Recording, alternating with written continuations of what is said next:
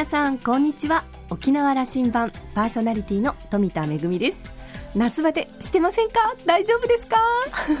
私はですねちょっといろいろ舞台のお仕事とかでですねバタバタしてるせいかちょっと一回りね痩せてる感じなんですよ。あの夏になると私逆に食べる方なので毎年ねあの逆にこう太ってることが多かったので今年はちょっと嬉しいなというふうに思ってますけれどもおかげでですね舞台で使うあの黒子の衣装あの新調したんですがいつも M サイズか L サイズか迷うところなんですがあの今回ですねちゃんと M サイズギリギリ入りまして よよかったと思ってるところでございます。でもあのやっぱりね忙しくてもしっかりご飯は食べて頑張りたいなと思ってます。皆さんはいかがですか？さあ沖縄羅針盤5時までお届けいたします。どうぞお付き合いください。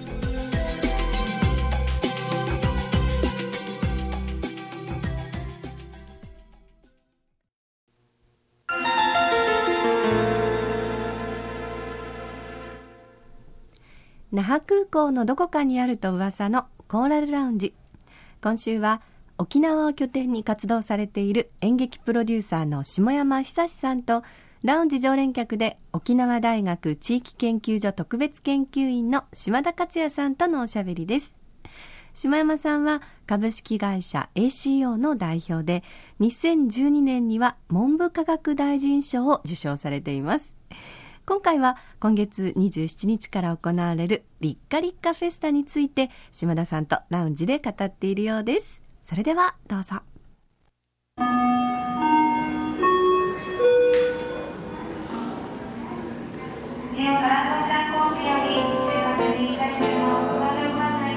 初めて沖縄に来た時のことね、ええ、那覇のこの港に船が降りて、はい。はい、あのタラップ。船はタラップというのか言わな。いのか降りてきたら、はい、ブーンとアジアの匂いがしたと。そうですね。本当に。どんな那覇の街でした？1970? もう本当にエネルギッシュで1972年です。10月の6日です。いま、うん、だに覚えてますけど。復帰してすぐ。もう復帰5月の15日が復帰ですから。はいそれからすぐですけど。僕は11歳でしたけど。どんな街でした？那覇は。もうすごいですよ。もうぱい大勢の人が港に立ってて、まあ、いわゆる客引きですね、お客さん乗りませんかって軽貨物みたいなのがありまして。軽貨物はい。それからあのなんか風呂敷大きい風呂敷を持ったおばさんみたいなのがいてお兄さん買わないね みたいなことがあったり。那覇のトンドの不当でそんな状況が起きてた。はい不当で。夜なんですけど。はいもうやっぱアジアだなと思いましたねあのあの軽貨物と確かにありましたね、はい、軽のワンボックスの小さいのなんですけどもあれが白タク状態。そうです復帰して10年ぐらいあれ OK でしたから。そうですそうです乗りましたか、はい、乗りました。あの荷物を持ってればいいという当時、うん、あのいわゆる貨物車なので荷物を持ってればいい。誰だって荷物持ってるじゃないですかカバンぐらいは。荷物乗って乗るっていうんでタクシーより安かったんですよ。そういえば今ベトナムは行ったらそれです そうですそうです。そういうことですよね。そうですそうです。そういう繰り返しますね歴史は。で、あの国際通り横平和通り公設市場に入っていくと、はい、まさにプーンとしてたと。そうですそうです。はい。もう本当におばちゃんなんかに引っ張られてタバコいらないとかそれからあのウイスキーいらないとかってこういうふうに言われました。はい。それ以来いやそれ以来なのかな？あの下山さんが沖縄に見せられてという。うん、そうですね。またでも昼間は、まあ、そういう側面もあるんですけどちょっと那覇の住宅街を歩くといろんなところから三振の音が聞こえて島唄の歌が聞こえてっていうのもとっても印象的でしたですね。これもそその1972年はい72年ですどっからか歌が聞こえてくるんですよ。1回目に訪れて滞在した時の目的はこれ何だったんですか？これはですねお芝居をやろうと思ってきたんです。その時に。でまあお芝居をやったんです。検察官というお芝居でした。そのロシアの洋物その時は役者でしたね？役者でした。恥ずかしながら。見てみたいな。役者でしたけどはい、はい、その時おいくつで？えー、いくつですかね、うんうん、えーまあ、20, はい、20いくつですわ。それから40数年経ったところで、えー、演劇プロデューサーとして文部科学大臣賞を受けるようになったと。沖縄がお世話になりましたね。でそれ以来沖縄をあの世界に売っていこうと。うん、っていうか沖縄の芸能はですねやっぱりねすごく世界にアピールする力があるんです。それからもう一つやっぱりコミュニケーション力があるんですお客をこう巻き込んでお客と一緒にこう対話できるような。だからやっぱり沖縄の芸能を持っていくと世界中で喜ばれるんです。その1970年代最初の頃に見た、はい、下山さんが見た沖縄の芸能というのは何どんなも何だったんですか、えーと、一番最初はですねあのやっぱり琉球舞踊でした。それから島唄でした。はい。大工哲弘さんとかカテカル林章さんとかあの当時国吉源氏さんとかそれはすごい人ですよね。確かに。その歌を聴いてもびっくりしましたですね。はい、はい、あと、えー、演劇の劇の方はこれは伝統古典ものですか？えーと、劇はですねその時見たのはですね岡の一本松をなんと見たんですよ。大木美子太郎さんの。そしてねおかしいなと思ってあの岡の一本松に木曽節が流れるんですよ。そうなんですかね。はいそれでなんで木曽節が流れるのかなと思ったらあれはその大阪のあのえっ、ー、と松竹新喜劇ですかね。松竹新喜劇の渋谷天外の作品を本案して沖縄にしてるんですね。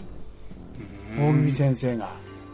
じゃあそそこでミックス。ミックスもう本当にチャンプルにしてるんです。私た、はい、僕らは、はい、あの小太郎の岡の一本松を、はい、テレビで見てるんですけどね、えーえー、その時代もあったんですよ、テレビで放送できるというぐらいの人気のものだったんですけどね。下山さんはどこでそのその沖江館で見た沖江館だったと思いますね。はい岡の一本松。1994年から始められたと、キジムナーフェスタと、はいはい、世界の演劇を沖縄の子供たちにと、はい、十何年になるんでしょう、はい、もっとかえもっとなりますね。もう20年以上になりますね。1994年から考えれば。でその時はですねあのファミリー向けのフェスティバルって日本でやられてなかったんです。いや日本だけじゃなくてアジア中でどこもやられてなかったんです、うん、それでぜひそれを沖縄でやろうということになってその1994年沖縄市を中心とするその中部広域圏というところがあるんですけれどもその中部広域でやったのが最初です、ねはい、そして何年か置いてあの沖縄市を拠点にして始めて、はい、あれが何年、はい、あれが2005年です。2005年から、はい。えー、っと3年前まであのやっていたんですね。キジムナーフェスタ、ね、そうですそうです。去年一昨年まで、えーはい、キジムナーフェスタとしてやってました。このあのロングランが評価されて、さっきの,、ね、照れておられる大臣賞になるんですけども、そして去年からこれも全県区でやろうとい。う話になって、今年から立夏立夏フェスタ。そうですね。これまたなこのネーミングは。はい。まあ立夏立夏は沖縄の言葉で行こうよと。お,、はい、お風呂じゃないですよ。そうです。お風呂じゃない言われますでしょ？はい言われます。それは有名ですからね、はいはい、立夏立夏の方が。でもこれは沖縄の言葉で行こうよという意味ですので、うん、フェスティバルに行こうよという意味です。それからまあ夏にあるフェスティバルなので、うん、まあ立つ夏と書いて立夏という意味もあるなというふうに思ってますしそれからイタリア語ではですねこれは豊かなって意味があるんだそうです。英語のリッチなんですけど、うん、はい、あの下山さんはその辺を持ってきてるだろうなとは思ってる。あのイタリア語からのこの、はい、にはかかってるんですね。そうですね。もう一度イタリア語で言うと何ですね豊かな。はい。だから豊かな時間を過ごしてください。みたいな意味で立夏。立夏。ということですね。あの子供たちの心を豊かにしていくような、あの時間その取り組みしたいですよね、うん、そうですね、あの今年の目玉を、えっとぜひ進めたいものを3つ下山さんから。そうですか。そしたら親子で絶対に楽しめる、うん、えー、スイスから来るプスプスというサーカスがあります。今僕のパンフレットにある、はい、楽しんでのこのパンフレット見るのが、はい、あります。ご紹介ください。これはですね、うん、えーと去年エジェンバラのフェスティバルイギリスのエジェンバラのフェスティバルで見つけたんですけどすごい楽しい。2人だけなんですけどすごい楽しいサーカスです。あの見つけるとおっしゃるんだけども、はい、下山さんは、はい、この国際演劇祭を、はい、沖縄の、まあ、この場所この土地でやる毎年のものを世界中で見て回ってこれだこれだと思って引っ張ってこられるんですよね。そうですそうですそうです。必ず見てきますはい、これがすごい、はいはい。あのでそれで、まあ、一番一押し。はい。一押しはやっぱりプスプスで楽しんでもらえるなというふうには思ってます。でそのエジェンバラってすごいたくさんのグループが来てるんです。2800団体が来てるんですね、うん、フェスティバルに、うん、その中でもうあのいろんなグループがあの星をつけていくんです。5つ星を。でこれはこのグループは5つ星を全部総なめにして5団体も6団体も星をつけるんですけれども総なめにしたところであります。今年は、えーと、新都心の公園にテントを張って作品をやります。で3つぐらいそのテント去年はベトナムのそうです。水上人形形劇をやってた。そうです、はい、そうです。あれをですね今年は3つテントを張ってやります。で1つはシェイクスピアの「リア王」はい。あの沖縄芝居の平進だとかそれからオペラのですね川島玲子さん金島玲子さんが出てリア王をやります、でこれは、はい、これはもう一つ楽しみです、でもう一つは江本明さん俳優の、はい、江本明さんが自分たちの劇団を持ってらっしゃるんですけどそのカンパニーを連れてやってきます。それからもう一つバリのえーと、ガムランのグループとダンスのグループがやってきて沖縄のバリのグループインドネシアのバリ島のガムラン、はい、はい、のグループが共同制作をしてやります。そのようなまあ形で3つのその野外テントで公園がありますあの新都心のあの真ん中の、はい、あのあの空間で。空間でやりますので。これは天気にさえ恵まれたら楽しいと思います。去年台風がね。そうでした。はい大変でしたけど。いや今年は大丈夫ですよ、はい、ありがとうございます、えー、それと3つ目。はですね、うん、えっ、ー、とこれはですねぜひ、えー、皆さんに見てもらいたいんですけどアジアのアーティストたちに集まってもらって、えー、共同制作をしますそしてこの共同政策は単なる共同政策だけではなくて将来登録制の多国籍劇団にします、いろんな国々から俳優参加する劇団を作ります。そして、えー、作品を作ってアジアの子どもたちのために巡回公演をしようというふうに思っています。で今年作る作品はスウェーデンの絵本で「小さな紳士」というまあ作品を作ります。でこれを、えー、ASEAN10 カ国日中韓オーストラリアニュージーランドそして台湾から公募してます俳優さんを。でもう大体決まったんですけどその俳優さんが1か月間沖縄に滞在してこの「小さな紳士」という作品を3つのバージョンで作ります。作り作り上げていく作り上げていきます。でフェスティバルの中で公演をします、公演をして、はい、そしてまたその後もその後も、えーと、今今年はですね実験的にこういう子ども展の芝居を見る機会がないだろうラオスに行って公演をしようというふうには思っていますあの、はい、今下山さんはこその多国籍ということを楽しそうに、はい、さあ夢あるような語りますけど僕は富田恵さんから聞いたんですよ、ええ、それをプロデュースしていくディレクションしていくことはどんなに大変なことかと。現場はもうなあのことその文化は違うしあの習慣違うし言葉をどう通じるかもあるし。大変なんですまあ大変なんですね。でもね本当の意味でのちゃんと文化交流ができるんですよ。確かに言葉も違う。コストもかかるそれから文化も違う、えー、意見の違いがいっぱい出てくる。でもですねやっぱり本当作り終わった時は本当の意味でお互いが理解する本当の意味での国際交流になるなというふうに思ってますので私私たちフェスティバルとしてはこれすごく大事なことだと思ってるんです。国際交流の、はい、まさに本質の部分だったりする。そうですね、はい、あの沖縄の子どもたちに、はい、まあ、これは子どもたちじゃないですけどもね、あの、えー大人も含めて、今の3つしかし、あのあの本当の本質の意味を、下山さんはどうあの伝えどういうことを見に来てほしいんだというふうな思いでおられるんですか？えー、っとですね、まああの一つはやっぱりアジアでやってるフェスティバルですからアジアの仲間たちと一緒にやっぱり作品を作っていく、そのことそのことが大事だなと思っておりますしアジアの中ではまだまだそういう子どもたちのための舞台とかそういう機会がない国がたくさんありますからそういう子どもたちのために、えー、こう巡回を講演していけるような、まあ、そういうことが大事だなというふうに一つは思ってます。がもう一つはですねやっぱり子どもたち自身がたくさんいいものを見てそしてそのいっぱい家族で親子で仲間同士で語り合ってもらいたいなというふうにま思っていいですよ。あの島田さんあのこの間、えーと、ちょっとある人が話をしてましたけれどもね赤ちゃんが生まれて一切声をかけないでいたら日本言葉をかけないでいたらその赤ちゃんは1年経っても2年経っても言葉を獲得できない。でもお母さんはその赤ちゃんに向かって「ママよ」とか「いないいないば」とかいろんな言葉をかけて赤ちゃんはそんな言葉をいっぱいシャワーのように浴びながらいくつかいつか言葉をこう獲得する。そして「ばあま」とか「まあま」とか「パパ」とか言えるようになる。これは言葉だけじゃなくて感性も全く同じだと思うんですよね。だからたくさんのさまざまな感性を働きかけていく。そして子どもたちが豊かになっていく。で子どもたちが豊かになると同時に何て言いますか生きる力をその中でまあ、持っていくということが大事なんだろうなと思ってます。感性のシャワーがあのこう降る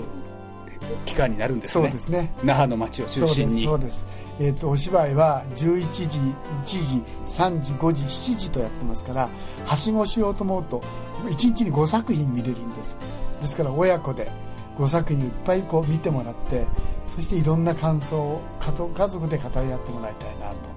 うふうに思ってあのこれは観光客にとっても魅力なんでしょうね。そうですね。本当はそうですね。そして海外から今こうやって来るようになりましたから、はい、はい、そうですね。多分今年あたりから入るんじゃないでしょうか。少し入ってくれるさかもしれないですね、はい、あのおっしゃられた中でねそのアジアのとおっしゃったけど、ね、えっと、この期間中に沖縄の地でアジアを感じるということに意味もまたあるのかもしれませんね、そうですね。それとあのそれだけじゃなくてですねアジアの若い人たちをフェスティバルとしては呼んでるんです今年は、うん、それでその人たちが作品を全部見歩いてもらおうと思ってるんです。これは17人呼んでます。アジアの若い人たち、まあ、ベトナムだとかラオスだとか。それで自分たちの国にとってどんなお芝居を作ることが大事なんだと。自分たちの子供たち自分たちの国の子供たちにとってどんなお芝居を作ったらいいんだということを討論してもらおうと。いうふうにまあ思っています。でそういう意味でですねそのアジアに貢献できるフェスティバルにしていきたいなと思ってます。あのいつか、ま、あの東アジアの結節点になりたいという思いが沖縄の地にはあるじゃないですか、はい、あの歴史的に、はい、あの去年ちょうどシンポジウム僕はあの傍聴させてもらって、はい。えー、皆さんがこう東アジア文化都市構想というものに、この沖縄、那覇を中心にこの町が立候補できる機会が来るんじゃないかとこう語っておられましたよね。どうです？その階段、ステップは上ってると登ってると思いますね。で特にその今は日中韓で東アジア文化都市構想ということになってますけどもう少し枠を広げていこうという動きも一つ片っぽであります。それはもっと日中韓だけじゃなくて ASEAN 地域まで日本を広げていこうというふうになってなってきてますのでそうなるとも沖縄はとっても大きなチャンスだなというふうに思ってますしからアジアのその文化都市として立候補するためにはその中に文化交流プログラムがなきゃいけませんので私たちもその一つとして大事なプログラムですよというふうになりたいなと思って、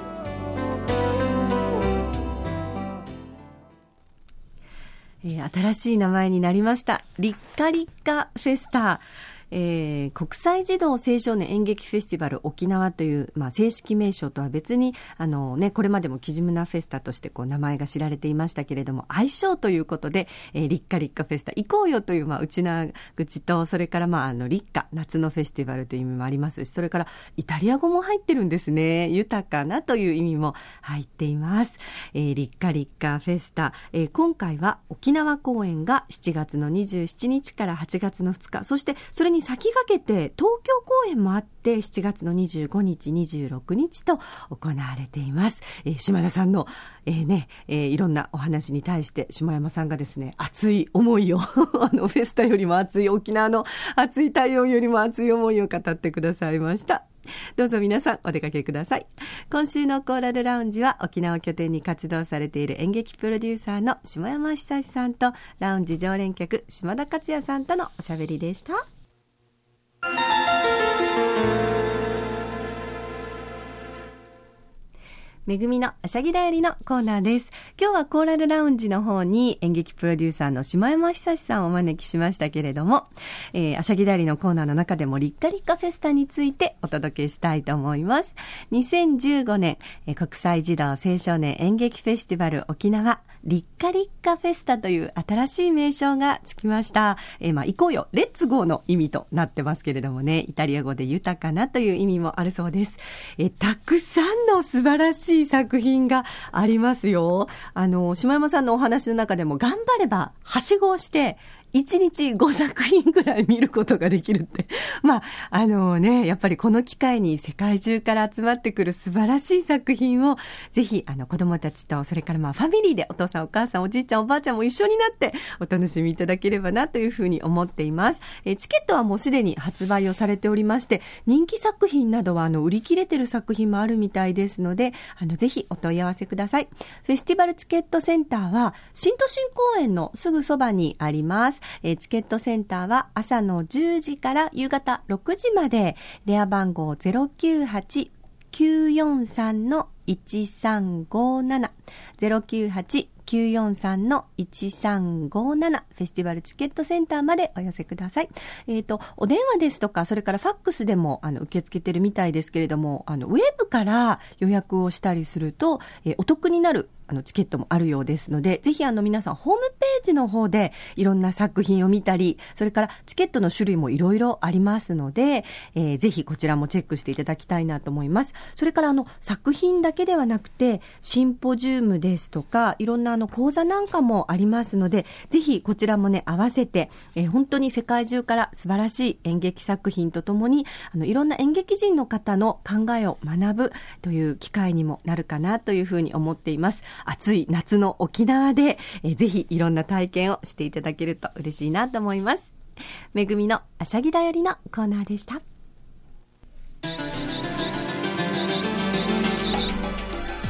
沖縄羅針盤のこれまでの放送はポッドキャストでいつでもお楽しみいただけますラジオ沖縄もしくは沖縄羅針盤と検索してホームページからご覧ください。えそれから私富田やコーラルラウンジ常連の島田さんのブログやフェイスブックでも情報発信中ですのでぜひこちらもチェックしてみてください。沖縄羅針盤そろそろお別れのお時間です。パーソナリティは富田恵でした。それではまた来週。